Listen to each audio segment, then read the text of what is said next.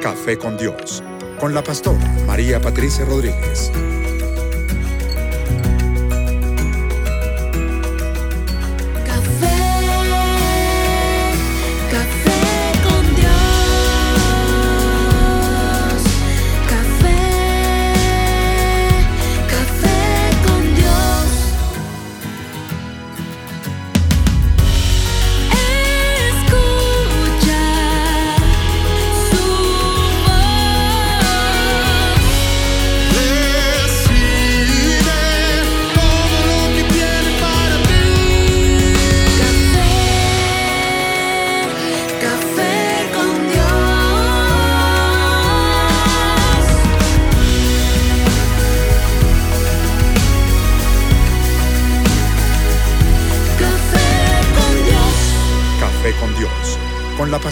María Patricia Rodríguez. Bueno, es un placer estar de nuevo aquí en nuestro programa. Hemos tenido una serie de programas eh, muy interesantes y creo que pues la audiencia está bastante contenta y pues eh, creo que vamos a complementar todo lo que se ha venido diciendo. Esta mañana el tema es muy es Pienso que es muy sencillo, no es algo como que lo que el esquema del programa, que es acerca eh, del abandono, del rechazo, de esto, de aquello. No, este es un tema totalmente bíblico, es el afán y la ansiedad. Y creo que es un flagelo que se está viviendo de todas maneras, lo llaman el cáncer del siglo XXI. Entonces, acerca de eso que vamos a hablar, no sin antes haber invitado al Espíritu Santo, no sin antes eh, darle el espacio que le corresponde al Señor, porque es un café con el Señor siempre. Por tanto, vamos a orar. Les voy a dar el tiempo también, la oportunidad de que, de que corran por su cafecito y nos vamos a reunir juntos aquí en la radio para poder estar eh, en la presencia del Señor con respecto a, un tema que es bastante importante y es, es todo que ver con este tiempo. Es muy actual. La gente a veces, yo no sé por qué piensa que la Biblia, no, pues que eso tan viejo, tan pasado de moda, un libro tan supremamente viejo. No, ciertamente es un libro supremamente viejo, pero supremamente sabio. Amén. ¿Mm? No hay nada que se esté viviendo. o que se haya vivido durante cualquier época, eh, desde que el Señor fundó la tierra, que esté en la palabra de Dios, que se desactualice. Pienso que todas las generaciones han tenido que vivir problemas similares a los nuestros. No hay nada nuevo debajo del sol. Amén. Amén. Padre, yo te pido en esta mañana preciosa que tu presencia esté con nosotros. Te invitamos a este café con Dios. Yo te ruego que tú nos des la sabiduría, que tú nos des eh, la palabra, que tú seas dándonos la madurez para entender acerca del propósito, Señor, del tema de esta mañana. Te ruego que abras los corazones de los hermanos y que extiendas la radio, que extiendas esa señal hasta donde tú quieras llevarla. Por favor, úngenos. Necesitamos tu presencia con nosotros. Necesitamos tu consejo. Estamos aquí solamente porque tú has abierto este espacio y creemos que puede ser de bendición. Te alabamos, Padre, en el nombre de Cristo Jesús. Amén, y amén. amén. Bueno, este tema que es, eh, como les dije, es bastante importante, es acerca del afán y la ansiedad. Está en Mateo 6, 25 al 34 y yo quiero leerlo. Eh, y vamos a, detenernos de vez en cuando en el texto, vamos a estar repitiendo cosas que son muy importantes, haciendo énfasis, haciendo hincapié en lo que yo considero que verdaderamente es muy importante para nosotros en este tiempo. Por tanto, os digo, no os afanéis por vuestra vida que habéis de comer o que habéis de beber, ni vuestro cuerpo que habéis de vestir. ¿No es la vida más que el alimento y el cuerpo más que el vestido? Mirad las aves del cielo, que no siembran ni ciegan, ni recogen en graneros, y vuestro Padre Celestial las alimenta. ¿No valéis vosotros mucho más que ellas? Esa ya es una reflexión en la que tenemos que detenernos, en la que tenemos que pensar eh, y bueno, y es, cuando más adelante los exhorta porque está hablando de, de Salomón, que él con toda su riqueza, que él con toda su sabiduría, con todo lo que tenía a su alrededor, eh, dice la palabra, les dice el Señor, no logró vestirse como un solo lirio del campo que hoy es y mañana es echado en el fuego. ¿sí? Si el Señor tiene ese cuidado de, una matica, diríamos nosotros, de una flor que está por allí tirada en el monte, que Dios la hizo para nosotros, porque no la hizo para Él que si alguien casualmente está caminando por allí se la encuentra y diga, ¡Ah! qué belleza, qué hermosura, qué olor, porque además el lirio tiene un olor bastante fuerte, bastante penetrante, pero es delicioso. Entonces, eh, eh, pues ah, esta es una exhortación bien importante. Y para mí este es un texto totalmente de fe. Tiene que ver todo con la fe. Para mí la fe es el, el, empezar a, a, dejar los problemas a un lado, las angustias, los afanes y comenzar a creer. Y alguno dirá, a ver, un momentico, comenzar a creer, sí, comenzar a creer, porque si no, entonces porque como ese, ese atado allí detrás de la espalda, ese peso que se siente que no vamos a salir al otro lado, esa um, angustia que se vive, ¿cuál es la razón de esa angustia? A mí me gustaría que aquí alguno de ustedes me conteste. ¿Cuál es la razón de la angustia? Pero ya, no mentira, aquí estamos pacíficos yo creo que de alguna manera su merced está dando como la radiografía y es en el momento en que uno prefiere creer a la realidad que lo rodea a uno que creerle a Dios, pues de todos modos la Biblia dice que es por la fe, ¿no? O sea, no lo vemos. Y lo que uno ve es como tan sobrecogedor, sería la palabra. Aparte de eso está la gente dándole a uno manija, dándole pedal, diciéndole Mira que mi mamá me decía un día, tú en un problema, tú estás como la gallina picoteando, picoteando, mirando, en cambio de remontarte como el águila y ver hacia arriba lo que Dios tiene para ti. Y yo cuando veo a la gente con afán y ansiedad, digo, estoy como, están como la gallina, como mi mamá me lo decía. En la, en la última vigilia que tuvimos, me acuerdo que les hablé acerca de la fe y empecé a leerles el texto en Hebreos 11.1 que habla y que dice que es la fe. La certeza de, lo que se espera, la convicción de lo que no se ve. Y comencé a leerles toda esa galería de, hombres y mujeres valientes que entregaron su vida por fe, de que salieron y dieron guerras y hicieron lo que tenían que hacer por fe. ¿Sí? Y me miraban como incrédulos y algunos se reían y decían, bueno, ¿y para dónde vamos con esto? ¿Para dónde va la, la pastora? Les dije, los estoy alistando para que presenten sus peticiones. Ahí sí se rieron más fuerte. No se rían tanto, porque todos los viernes y domingo pasan corriendo con sus peticiones que uno las reconoce, esos parque 2000 no sé qué, esos parque 2000 no sé cuántas. Si nos vamos a reír es porque ya te obtuvimos todo lo que, te, lo que le habíamos pedido al Señor. Entonces, ¿para qué es eh, eh, pasar con las mismas peticiones? No estoy diciendo que orar eh, sea malo. No. estoy diciendo que repetir sobre una oración sea malo. Yo oro hasta que tengo la convicción de lo que no se ve. ¿Y eso qué es? Eso es fe. de la fe, claro. Eso es fe.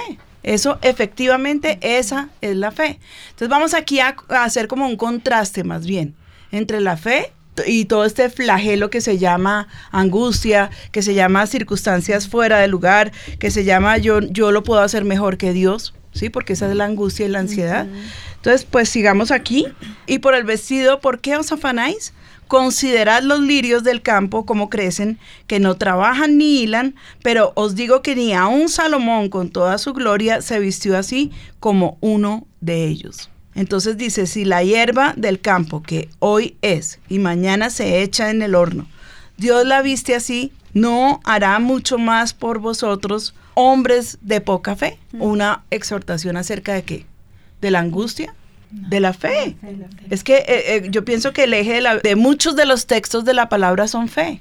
No estoy hablando de los textos históricos, no estoy hablando de los proféticos, no estoy hablando de muchos eventos que, nada tienen que ver, pero estoy hablando acerca de la fe cantidades de textos y yo pienso que en el Nuevo Testamento sí que el Señor insistió acerca de la fe. El Señor todo el tiempo estaba hablándole a los discípulos y a los hombres acerca de la fe. Él sabía que tenía un tiempo. Él sabía que tenía que insistir e insistir porque el que venía no lo iban a estar viendo el Espíritu Santo de Dios. Y porque de alguna manera todos los hombres somos idólatras. Necesitamos ver para creer. ¿Y la fe qué es? Es todo lo contrario, es creer para poder ver. Eso es fe. Pero entonces todos necesitaban ahí el, el, personaje, el ídolo. La caída de Israel, vez tras vez tras vez, ¿cuál fue?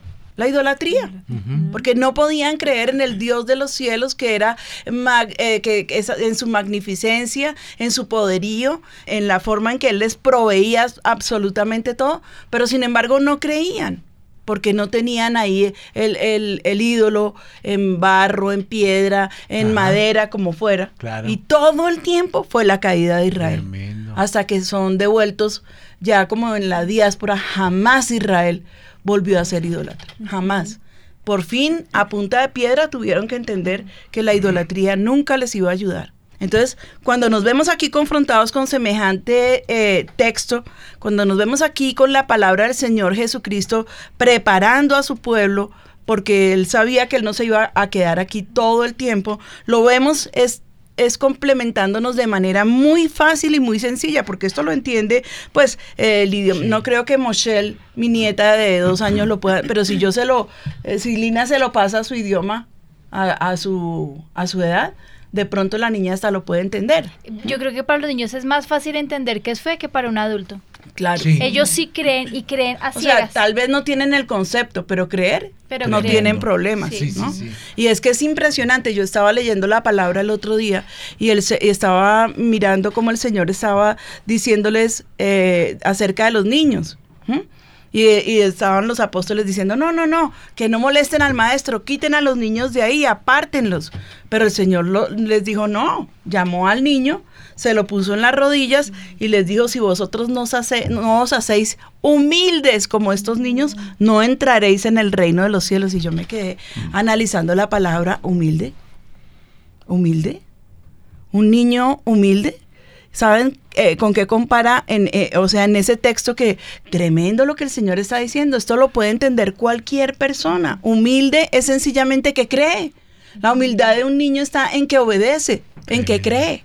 Y yo decía, tremendo Señor, eso es lo que tú demandas de una persona para que pueda entrar al reino de los cielos. Si no os hacéis, y era a sus discípulos que les estaba diciendo, ¿sí? si no os hacéis humildes, como estos pequeñitos, no entraréis en el reino de los cielos. Yo decía, Padre, tremenda palabra, tremenda exhortación, porque no es una demanda de, cosas gigantescas, sino de agache la cabeza, mijito, y sígame. No era más. Eso era todo lo que el Señor Jesucristo quería explicarle a sus discípulos en ese momento. Tremendo. Pero bueno, sigamos aquí para que no se afane porque los veo como nerviosos. No, mire lo que decía George Mueller. Decía, el comienzo de la ansiedad es el final de la fe. El comienzo de la fe verdadera es el final de la ansiedad. Imagínate, tremendo. tremendo, Dice aquí la palabra, sí, bueno, eh, no os afanéis pues diciendo qué comeremos o qué beberemos o qué vestiremos.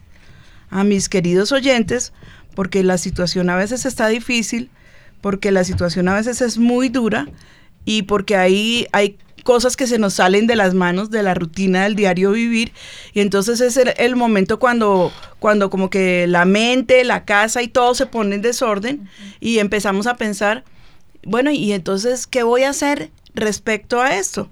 Eh, eh, por ejemplo, el hombre que se fue, que abandonó a su esposa, que tienen dos, tres niños, eh, y ella está pensando cómo voy a pagar los uniformes el año entrante, cómo voy a hacer esto, cómo voy a hacer aquello.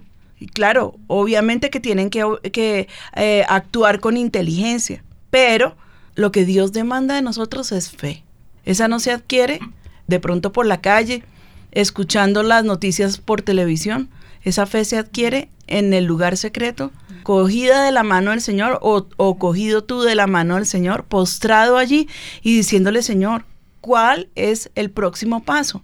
No estés mirando cómo le vas a pagar la universidad a tu niño, eh, cuando el niño tiene tres años. Eso es ridículo, eso es absurdo. Tantas, tantos eventos pueden ocurrir antes de que el niño llegue a la universidad. ¿Para qué te afanas? Porque esos son los afanes de este mundo. ¿Para qué te afanas con semejantes cargas cuando lo, que deberías pensar es mañana que voy a ponerle al frente en la mesa? Eh, ¿Cómo le voy a conseguir su uniforme? Comienza a pedírselo a Dios. Suéltate en las manos del Señor, arrodíllate en su presencia y comienza a clamar eh, por las cosas, eh, las, las pequeñitas. Claro que aquí dice, aquí la exhortación es, ¿por qué te afanas por la comida? ¿Por qué te afanas por qué te vas a vestir? ¿Sí? Hombres de poca fe. Dios sabe que de todas esas cosas tenemos necesidad. Él lo sabe. Entonces la gente dice, ay, entonces no debería pedir. No, pedir para mí, para, eh, o sea, lo que yo siento en mi espíritu es que no está mal pedir. Por ejemplo, la niña que quería hacer su fiestica de 15 años y no hay ninguna posibilidad, pues orar. Esa niña puede pedirle a Dios, Señor, yo quiero mi fiesta de cumpleaños linda, preciosa, eh, pues al alcance de, del nivel en que vivimos y, y del dinero que tenemos. Eh, regálame mi fiestica y Dios lo hace. Dios siempre, siempre responde. Esto es para el que me está escuchando ahorita, para el que me, seguramente va a escuchar el programa el sábado, no sé cuándo esté la repetición, puede ser que hayan jóvenes eh, allí escuchando lo que, lo que está hablándose aquí en el programa. Y pienso que a veces entre los, los niños y los mayores, la gente que está en la mitad es la que tiene más problemas para creer. Sí. Es increíble. Los jóvenes tienen muchas dificultades para creer porque el mundo todo el tiempo los está eh, eh, atacando con cosas y cosas y cosas y cosas que uno dice terrible, terrible. Entonces veamos cómo se va desarrollando eh, una, una fe en cosas que no tienen nada que ver con la fe. O sea, una dependencia, porque es que este hoy en día es un Dios. Los, las tablets, las, las pantallas son un Dios. Y hay una dependencia de ellos impresionante. Entonces a veces uno ve al muchacho en toda ocasión y todo momento y en la casa, en la calle, como sea, dele, dele, dele, todo el tiempo. Eso lo hemos hablado casi en todos nuestros programas porque pues es para mí también es un flagelo, es como una infección. Pero una infección terrible, que se pasa y se pasa y se pasa y como que no tiene eh, cómo se detenga. Inclusive están creando nuevas normas de tránsito eh, y están mostrando personas que, que van eh, eh chateando y le dice, eh, disminuya la velocidad porque ahí van los adictos. bueno, no les dicen los adictos, pero pues yo digo, ¿no? Pero sí los muestran ahí en el, en el celular. ¿no? No les importa que los maten, no les importa nada. Ellos estrictamente viven y comen y respiran es por causa de sus, de sus tablets. Han habido campañas donde personas que han sufrido los accidentes por gente descuidada están eh, promoviendo en las redes. Yo creo que a todos nos han llegado memes donde uno ve a la persona común y corriente y ya cuando la toman bien o está en una silla de ruedas o algo, diciendo que alguien que iba ocupado los atropelló. O él iba tan ocupado que se dejó atropellar. También. Sí. porque pues ni culpa del pobre que iba no, Y de la abundancia del corazón, hablando del afán y de la ansiedad, eh, eh, de lo, se contamina de lo que vive el mundo y el, el mundo vive en afán, en ansiedad, en problemas, en dificultades, en cambio de estar eh, nosotros mostrando al Señor nuestras ansiedades y nuestros problemas. Sosegados y tranquilos. Sí. No os afanéis pues diciendo qué comeremos o qué, o qué beberemos o qué vestiremos, porque los gentiles buscan todas estas cosas, o sea, los que no creen en Dios, aquellos que no le pertenecen al Señor. Eh, pero vuestro Padre Celestial sabe que tenéis necesidad de todas estas cosas. Él lo sabe. Él sabe, antes de que ocurra eh, eh, la, necesidad, ya Dios la sabe. Mas buscad primeramente el reino de Dios y su justicia, y todas estas cosas os serán añadidas. Así que no os afanéis por el día de mañana, porque el día de mañana traerá su afán.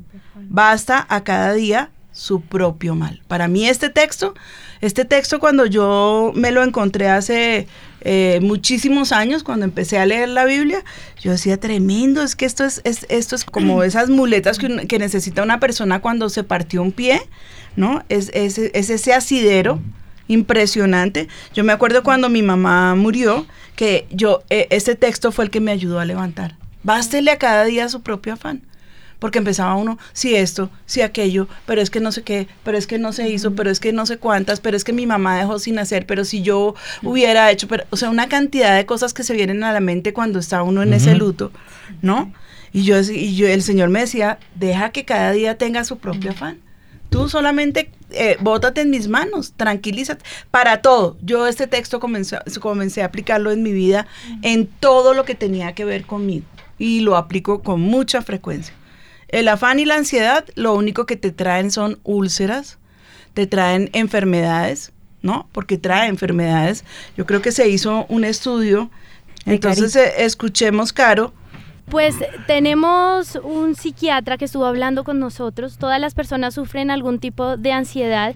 Esto que les estoy hablando lo escribe la BBC de Londres de un paciente que entrevistaron y lo que ellos decían es que esta ansiedad puede generar nerviosismo o preocupación. Como cuando una persona tiene que hablar en público, decían ellos, le sudan las manos, siente angustia, es una ansiedad, digamos, del día a día, pero hay otro tipo de ansiedad que no es la misma ansiedad del día a día y son los trastornos de ansiedad. Entrevistamos mi pastora a José Posada, él es médico psiquiatra aquí en Colombia, profesor de la Universidad Colegio Mayor de Cundinamarca y es miembro del grupo de investigación Nuevas Perspectivas en Salud Mental. Él es el representante de Colombia en este grupo y habló con nosotros y nos explicó entonces la diferencia que hay entre esa ansiedad que se vive en el día a día versus un trastorno de ansiedad. Se puede decir que cierto grado de ansiedad es completamente normal en la vida diaria, en la cotidianidad, está relacionada con diferentes aspectos que dificultan eh, la vida, bien sea en el trabajo, en lo laboral, en la familia, en las relaciones de pareja, en las relaciones de amistad, y que se vuelve un trastorno mental cuando la persona se vuelve disfuncional debido a los síntomas de ansiedad. Entonces, cuando una persona tiene problemas debido a la ansiedad en sus relaciones de pareja, para poder estudiar, para poder trabajar, para poder relacionarse con los demás en la comunidad, se habla de que tiene un trastorno de ansiedad que debe ser evaluado por un profesional de la salud mental, preferiblemente un psicólogo clínico o un psiquiatra debidamente entrenados, para poder hacer un diagnóstico de trastorno de ansiedad generalizada, se requiere que la persona tenga por lo menos seis meses seguidos de síntomas como preocupación o ansiedad excesiva, sobre asuntos de la vida que molestan y dificultan la vida diaria.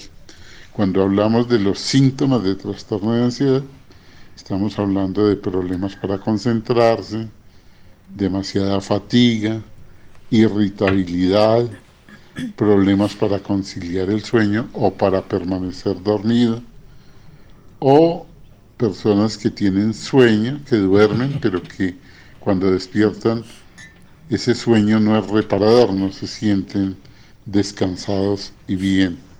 Pues según un primer estudio que se hizo en la salud mental realizado por la Secretaría Distrital de Salud aquí en Colombia, les cuento que según ellos y la Organización Panamericana de Salud en Bogotá, el trastorno de ansiedad, mi pastora, es el problema que más afecta a los bogotanos, aproximadamente a 230 mil adultos mayores. Y respecto a las enfermedades más comunes que se derivan todos los días a causa del estrés y la ansiedad, pues una de ellas son las enfermedades coronarias. También las personas empiezan a verse afectadas en su piel, por diferentes tipos eh, empiezan a presentar resequedad, caída del cabello, algunas erupciones como la rosácea, las uñas quebradizas, la famosa urticaria.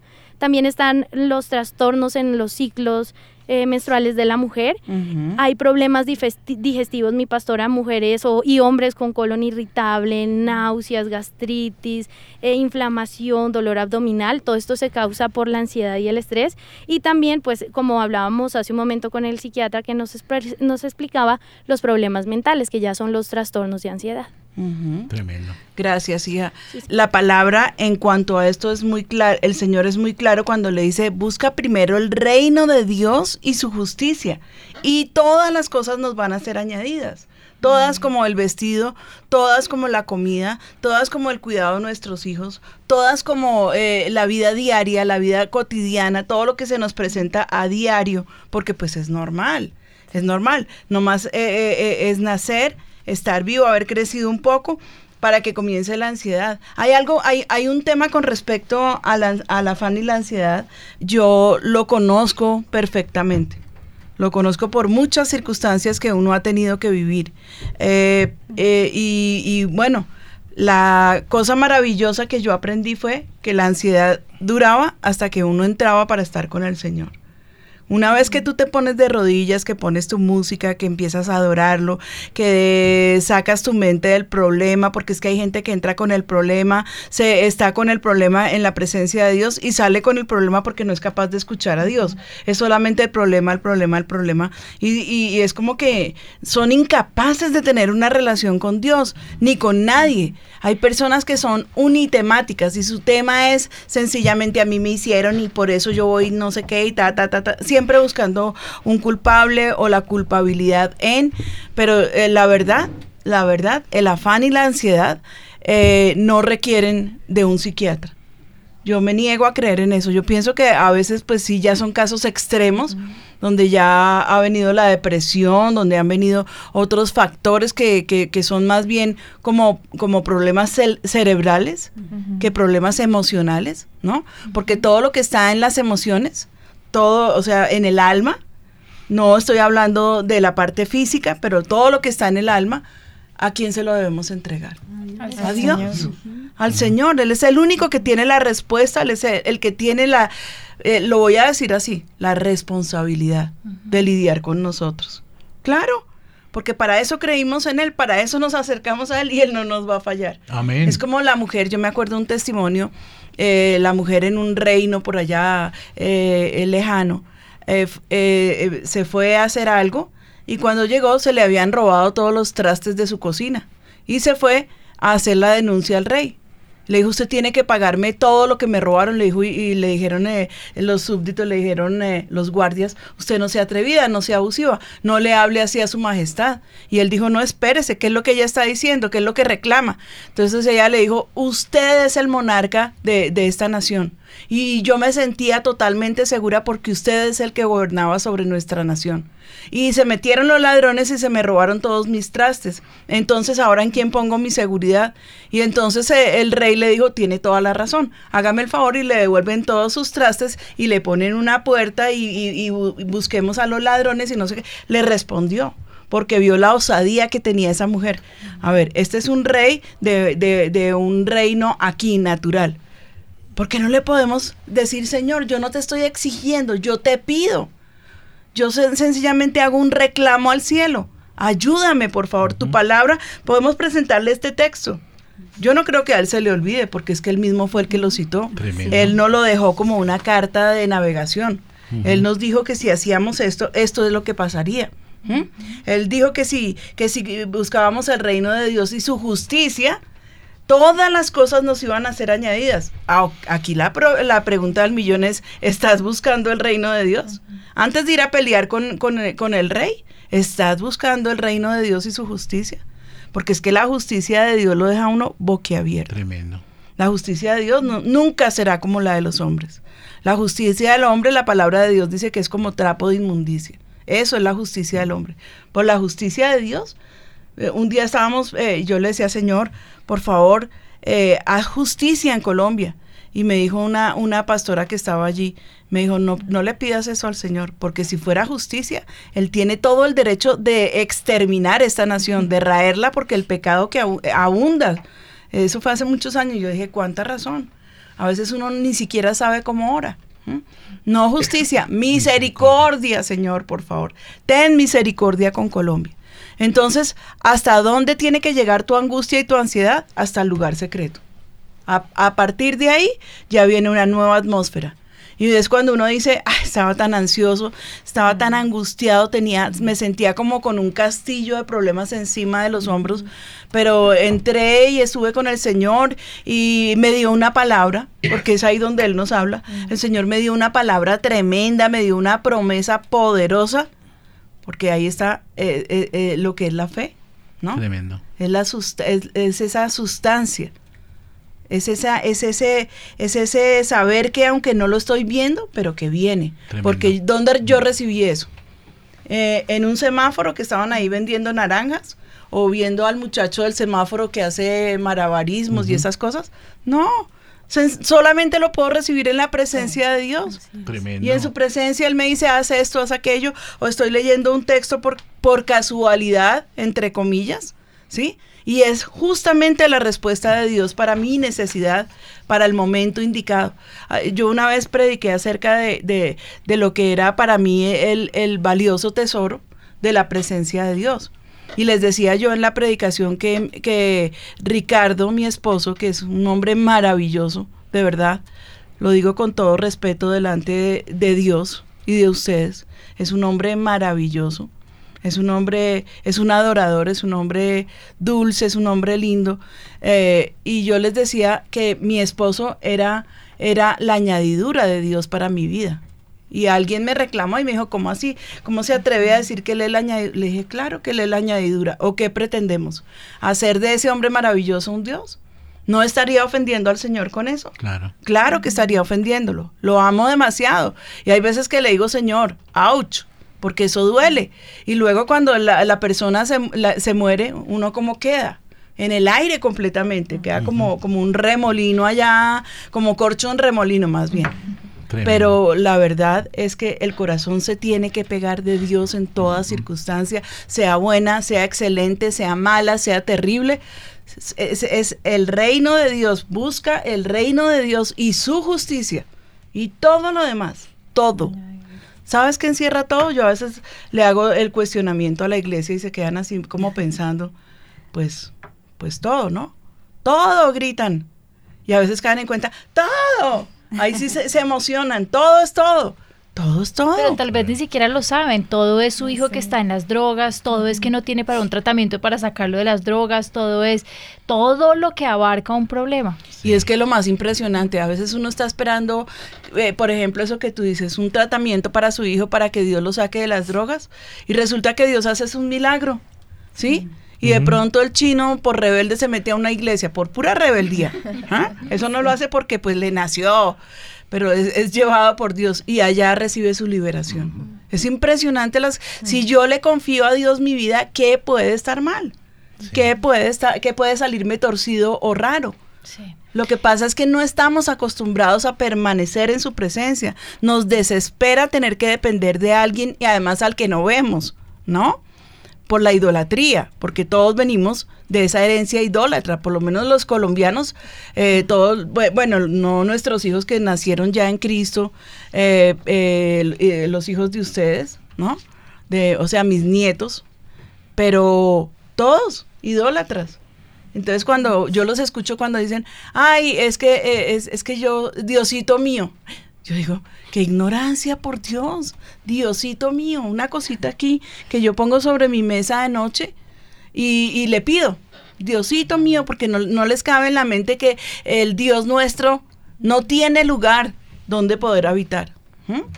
Entonces, pues definitivamente creo que este texto es, es, es eh, es central. Como ese, como esa. A mí me gustaría que la gente también supiera. Como esa base para, para la fe. que la pastora es una persona que con autoridad nos está hablando, porque si alguien nos ha enseñado en el avivamiento a tener nuestra fe en alto, a no andar en angustia, en ansiedad, es ella. ¿O no es verdad? Entonces, con ejemplo, y no es porque no hayamos tenido dificultades, problemas, o no es así, y la gente conociera tu historia, mamita, la gente supiera cómo te ha tocado la vida, que ha sido una vida muy difícil y muy dura, que podríamos decir una mujer que ha sido huérfana, cómo puede depender de las promesas del Señor y lo haces y lo vemos, lo vivimos y de verdad que somos edificados en el Señor porque si eres una mujer de fe, si hay, existe una mujer que tenga fe y que sea una mujer de fe, la pastora. Sí. Entonces, porque la gente dirá, bueno, es que la pastora no tendrá problemas.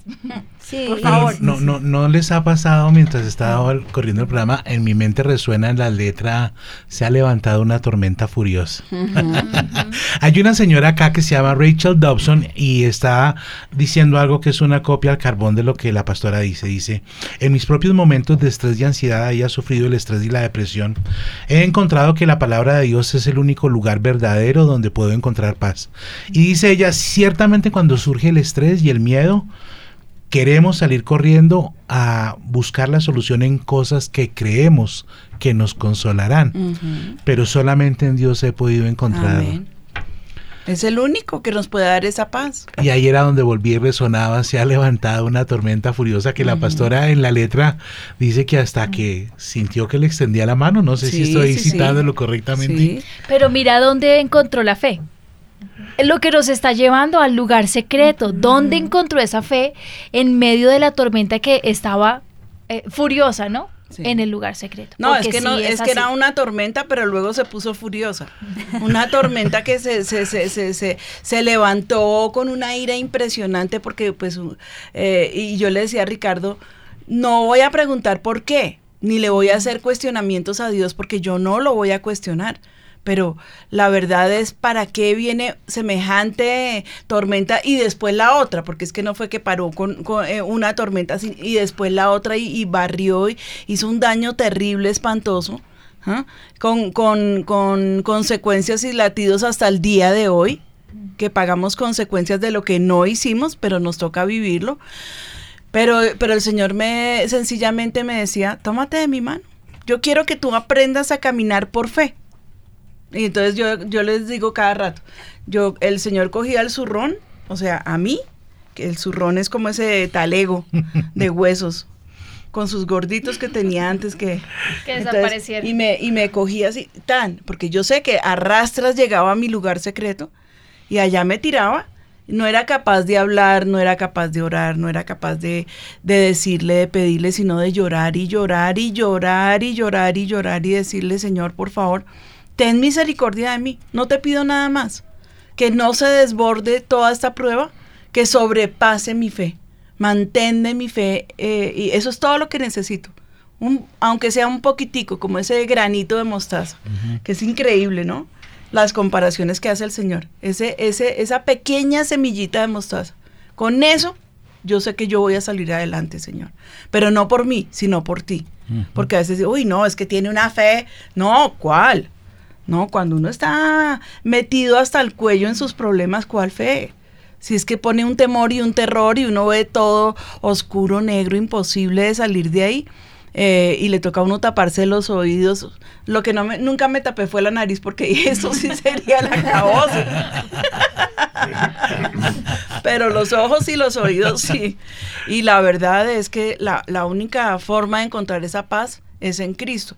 Pero hay una pregunta que yo me hago eh, y que de verdad me conmueve mi corazón porque yo ahora escucho que hay niños que sufren de esa ansiedad y esa angustia. Linita, cuéntanos cómo un, cómo un padre puede darse cuenta y cómo el niño puede, el papá puede ayudar al niño a sobrepasar momentos de, de angustia y de, no digamos de dolor, pero sí de afán y de ansiedad. Sí, mamita. Eh, en el 2015 se presentó la encuesta de salud más reciente sobre trastornos de ansiedad. El Ministerio de Salud presentó la última radiografía nacional sobre este tema. Es la primera vez que incluyen a los niños. La investigación concluyó a la población entre 7 y 11 años. El 4,7% sufre de estas enfermedades, que se queda uno muy impresionado. Me estaba diciendo en la semana pasada eh, aquí en, el, en, el, en Aviva 2, eh, una de nuestras compañeras que llevaron por ansiedad a un niño porque se le había paralizado la carita y que sufría de, eh, gastritis. por la ansiedad, por lo que sufre en su hogar y la angustia que está viviendo. ¿no? Entonces ya podemos decir que no es para los adultos el tema, sino que los niños también lo necesitan. Los trastornos más frecuentes son, son el déficit de atención, la ansiedad por separación y la ansiedad generalizada. Las afecciones también son más recurrentes en las niñas. De acuerdo con los resultados de la encuesta, por lo menos un 44,7% de la población infantil requiere una evaluación formal por parte de un profesional de salud. ¿Cómo saber que nuestro hijo está sufriendo de ansiedad? Las tendencias genéticas, familiares disfuncionales y situaciones de matoneo en el colegio son los tres factores más influyentes en los problemas de ansiedad de los niños. Según la psicóloga Annie de Acevedo, identificar las señales a tiempo es la clave para dar un tratamiento psicológico exitoso en la infancia. Yo pienso que también cuando veamos los signos de alerta, inmediatamente tenemos que correr al Señor, traerlos a la iglesia. Dice, para identificar los, la ansiedad en los niños hay que ver un cambio. Lo primero que yo debo saber es que tiene un cambio de actitud. Conocemos que nuestros hijos es de esta forma y de pronto hay un cambio en qué. Lloriqueo frecuente, irritabilidad, que por todo se pone de mal genio. Terror nocturno, problemas de sueño, se le nota infeliz, es un niño ensimismado y le cuesta establecer relaciones sociales incluso con sus padres. Dificultad de aprendizaje y bajo rendimiento escolar hipotonía o falta de tono muscular. Cuando, la hipotonía es cuando no puede coger bien el lápiz, se le suelta, no puede, escribe muy pasitico o cuando tiene un problema eh, posterior que es escribe durísimo, tanto que rasga la hoja. Dificultad de aprendizaje y bajo, rendimiento, descoordinación en los movimientos y desequilibrio, falta de atención y actitudes desafiantes. Estos son los síntomas de alerta. Cuando se está orinando, cuando tiene miedos nocturnos, cuando todo lo que se le dice es negativo, cuando todas sus palabras son tristes, esos son los síntomas de alerta. Al niño hay que darle la comodidad y la seguridad en el hogar. No quiere decir que si, que si los papitos están peleando, el niño tenga que caer en terror y en temor. Y, y, no, si la pelea es constante, si la pelea es agresiva y si es de todos los días, obvio que el niño va a resultar en un espíritu de temor. Totalmente de, acuerdo. ¿Cuál sería ahí cómo se puede solucionar que se acaben las peleas y los problemas? Dele un ambiente sano al niño, dele un ambiente seguro al niño, donde él, él pueda crecer tranquilo, donde él pueda manifestar sus inquietudes sin que, lo, sin, que se le vayan al cuello a, intentar ahorcarlo, que lo dejen expresar sus sentimientos y los problemas de los papás son de quién de los papás. Entonces no involucre al niño porque el niño no, no sabe cómo manejarlo. Él espera que uno sea, de alguna manera, los padres en, en, la primera, en la, en la, en la infancia, en esa primera infancia son sus dioses. ¿sí? Porque son los que todo se lo proveen. Además es la responsabilidad total, son los que sí tienen que darle ayuda, cuidado y protección. Exacto. Entonces cuando un niño oye que no hay para el arriendo y les van a quitar la casa, por favor, él quiere ayudar, él quiere hacer algo, entonces se orina en la cama, ¿no? Para sumarle pues a la angustia, se orina en la cama el chiquito pobrecito, él cómo más le puede ayudar, eh, o, sea, ya, son cosas que él está manifestando espiritualmente, porque aunque él pretenda ayudar, sabe que no puede. Hay una impotencia en el niño que lo lleva a retraerse, a sentir ese temor, a sentir angustia y sobre todo la angustia de no tengo cómo responderle a mi mamá. Yo escuché el caso de un niño que amaba a su mamita con todo su corazón, la mamá lo amaba con todo su corazón y la mamá cada rato le decía que lo mejor era que los dos se murieran. Y el niño un día se tiró por la ventana porque esa fue su solución, o sea, la que, le, la que le proveyó su mamá. Dijo, aquí se nos acaba el problema y, y, chao. ¿Mm? Le quito una carga a mi mamá. Y es que ellos no saben lidiar con eso. No, no están preparados. No, es que no tienen por qué, no tienen el desarrollo suficiente para poder enfrentar esos problemas. Yo, yo eh, usualmente tengo mi tiempo con Dios en la mañana, tengo un tiempo buenísimo con el Señor de paz, de tranquilidad. Si absolutamente no quiero que me interrumpan, apago el teléfono, ni siquiera lo pongo eh, que el volumen bajito, que vibre, no, lo apago completamente y me meto con Dios y es un deleite tremendo. Por la noche, cuando ya voy a, ya estaba uno con el Señor, ya ha hecho sus planes con Ricardo con respecto a la obra y todo el, el que haber del, del, del ministerio que es gigantesco y que es demandante, bueno, ahí conversamos y nos ponemos de acuerdo y oramos. Y por la noche me gusta ver las noticias y me gusta ver, me gusta ver televisión, sobre todo las series, ¿no? Porque ya no hay que ver, le toca a uno, mejor dicho, tapar, eh, ver, ver, televisión con la mano en, en, los ojos. terrible, está Una mano en los ojos y otra en los oídos. Sí, o, apague y pase y pase y pase. Bueno, es terrible pero me gusta ver televisión, especialmente me gusta mucho ver el noticiero porque yo digo, eh, hay tantos motivos para orar que uno desconoce, ¿sí? A ratos, y la nación necesita de, nuestra oración. Yo, por ejemplo, veo el caso de mis hermanos venezolanos y yo, es que se me arruga mi corazón. Yo digo, Señor, pero yo no me quiero decir, quedar ahí diciendo, Señor, ¿qué vamos a hacer? Yo quiero hacer algo y ya estamos comenzando a orar por una, una pequeñísima salida y es hacer una recogida grande de medicamentos, de, bueno, de cosas que son súper necesarias y parquearnos en alguna de esas avenidas que les toca caminar y caminar y caminar y caminar por kilómetros. Eh, esa procesión, 45 mil personas a diario están entrando a Colombia no para quedarse todos, porque lo peor es que están buscando irse hasta Ecuador y todo eso tienen que hacerlo a pie. A pie. Pero ve uno a la Cruz Roja allá y uno dice, ay, qué bendición, Señor. Y como la Cruz Roja envía, y cuando yo le decía, le iba a decir envía miles, el Señor me hacía, bueno, ve, ve. Entonces yo decía, sí, Señor, tenemos que hacer, tenemos que dejar de ser indolentes. Avivamiento eh, eh, por, por, naturaleza siempre se ha unido a las desgracias de nuestros pueblos y, de los alrededores hasta donde nos ha sido posible ayudar. Lo hemos hecho. Pero ahorita la situación de mis hermanos venezolanos es de, es de indigencia.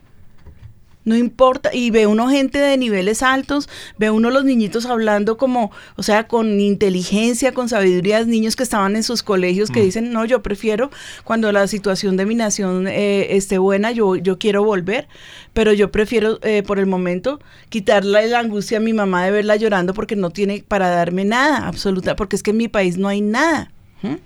Y hablan con sabiduría y verlos en esa indigencia, yo decía, Señor, Pongámonos en los pies de los venezolanos, Colombia, colombianos, los cristianos, pongámonos un minutico en los pies de, de, esta, de esta gente atravesando todo el país para llegar a Ecuador donde los devuelven, para llegar a Perú donde los devuelven, para llegar a cualquier parte donde ya no los quieren por ninguna circunstancia.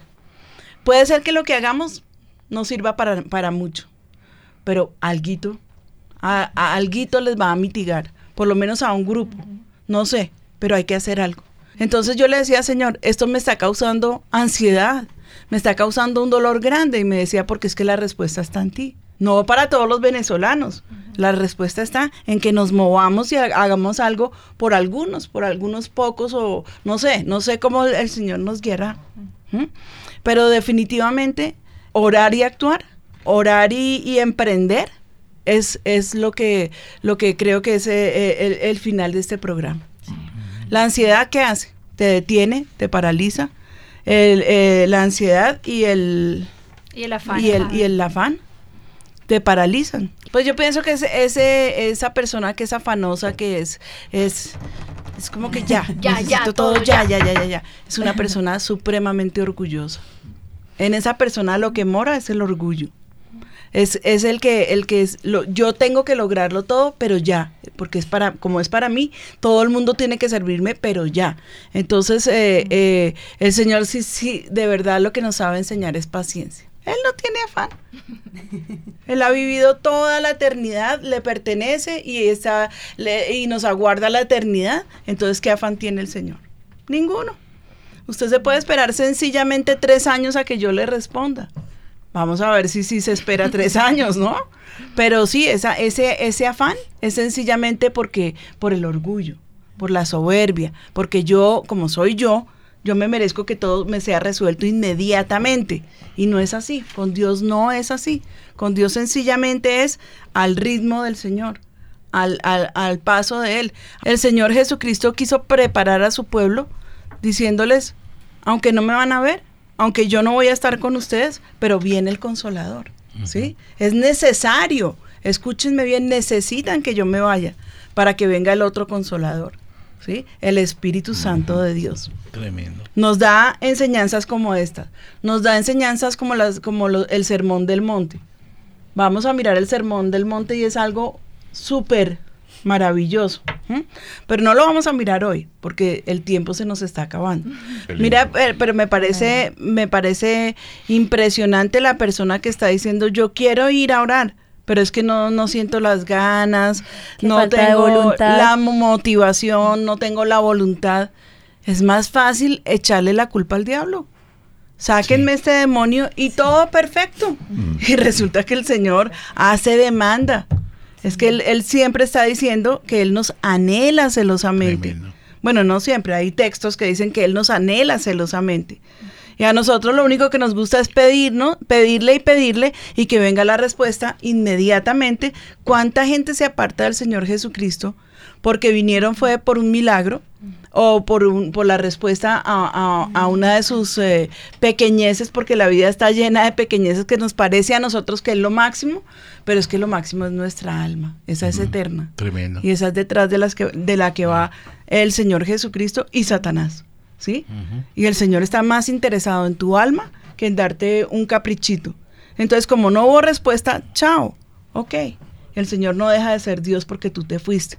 El Señor jamás, ni porque te pusiste bravo, ni porque renegaste, ni porque dijiste lo que, lo que quisieras decir, a Él eso no creo que no le importe, es tu alma la que Él, él, está buscando, Él está llamando. Entonces lo importante de entender es que si nosotros definitivamente no podemos entrar en la presencia de Dios apasionadamente a buscarlo a Él, difícilmente vamos a lograr sobrevivir con ese, con ese cáncer que se llama ansiedad, angustia, desesperación. Hay casos de casos, obviamente que hay casos de casos, ¿sí? Que le producen a una familia inestabilidad, eh, un dolor profundo, el fallecimiento, digamos, del padre, que es el cabeza de familia, que era el dador de, el, que proveía para todas las cosas y que quedó la familia totalmente eh, en el aire. Claro, hay casos de casos, pero ¿acaso no es el mismo Dios el que minutos antes estaba con el papá?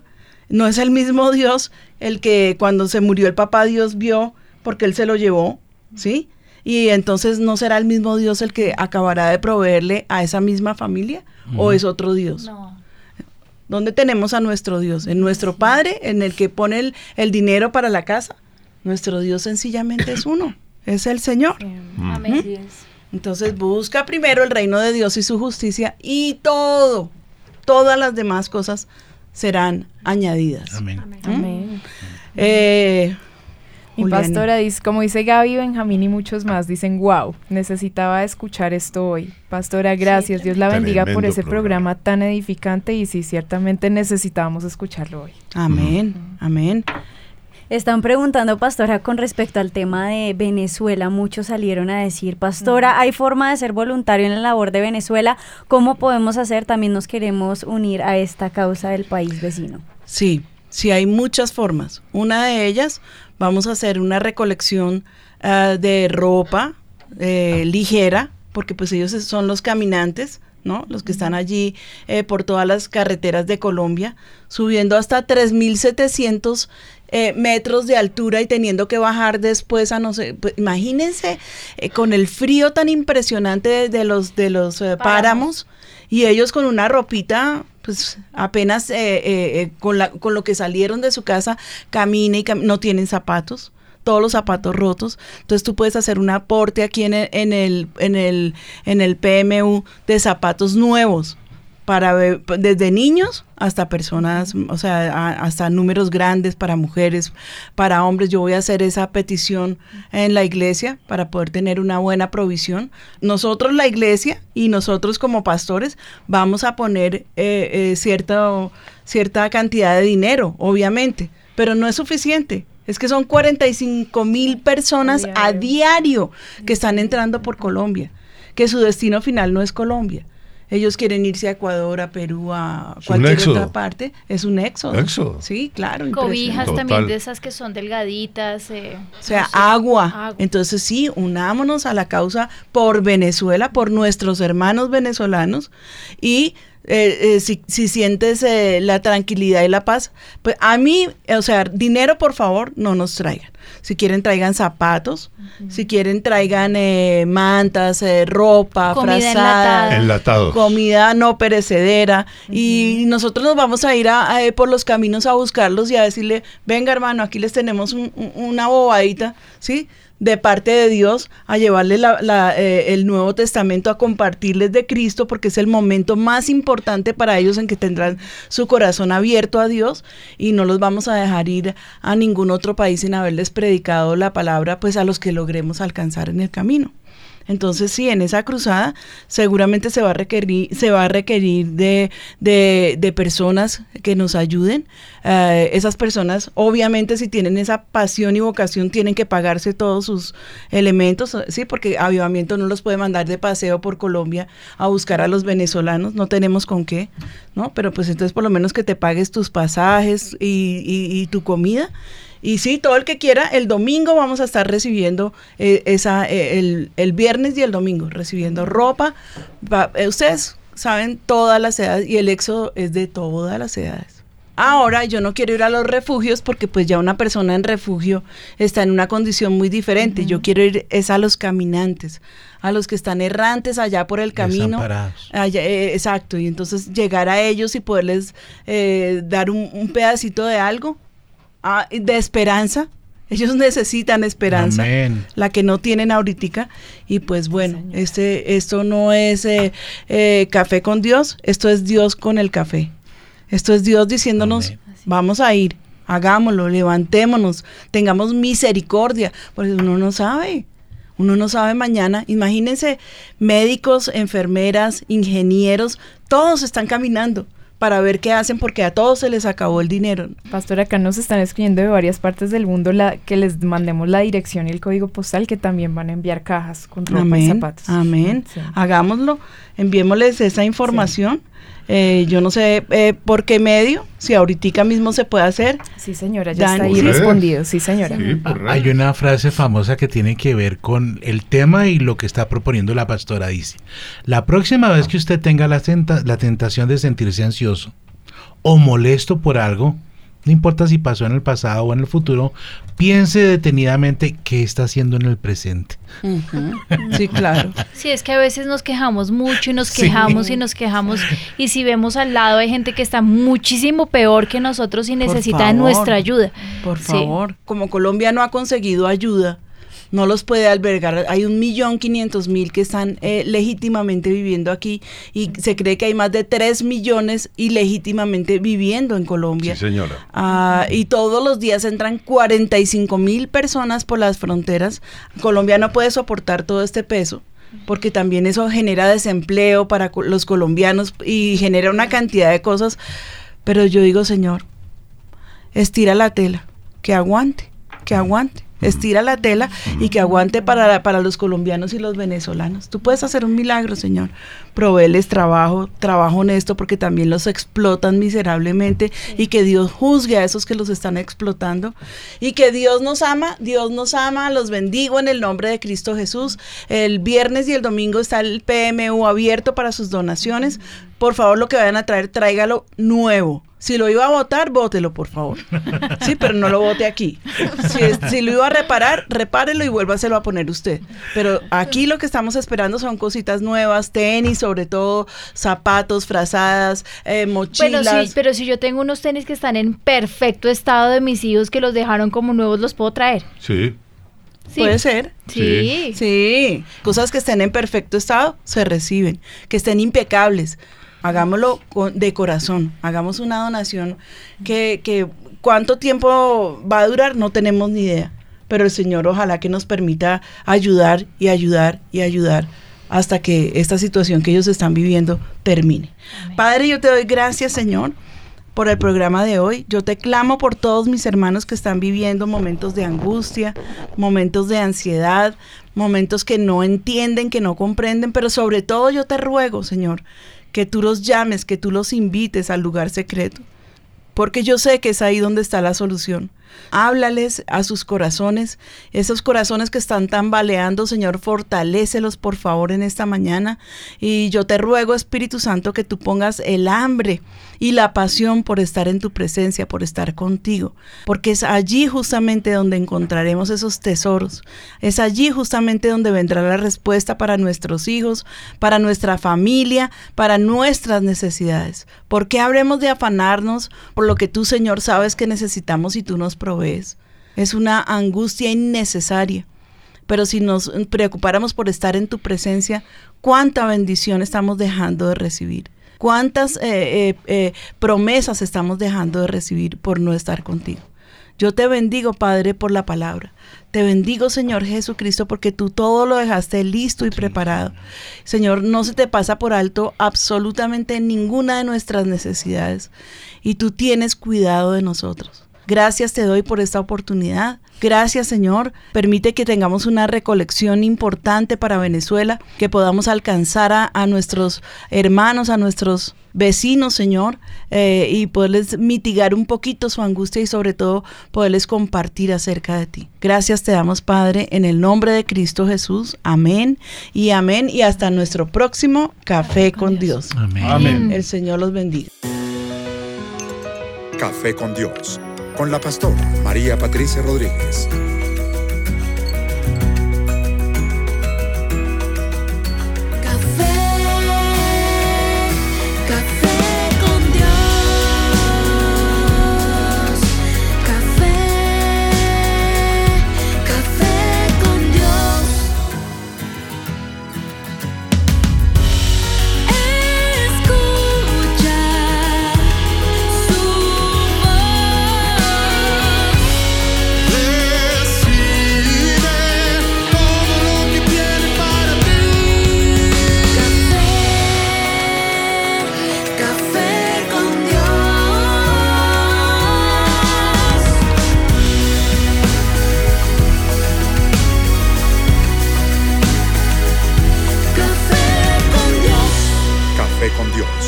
Con la pastora María Patricia Rodríguez.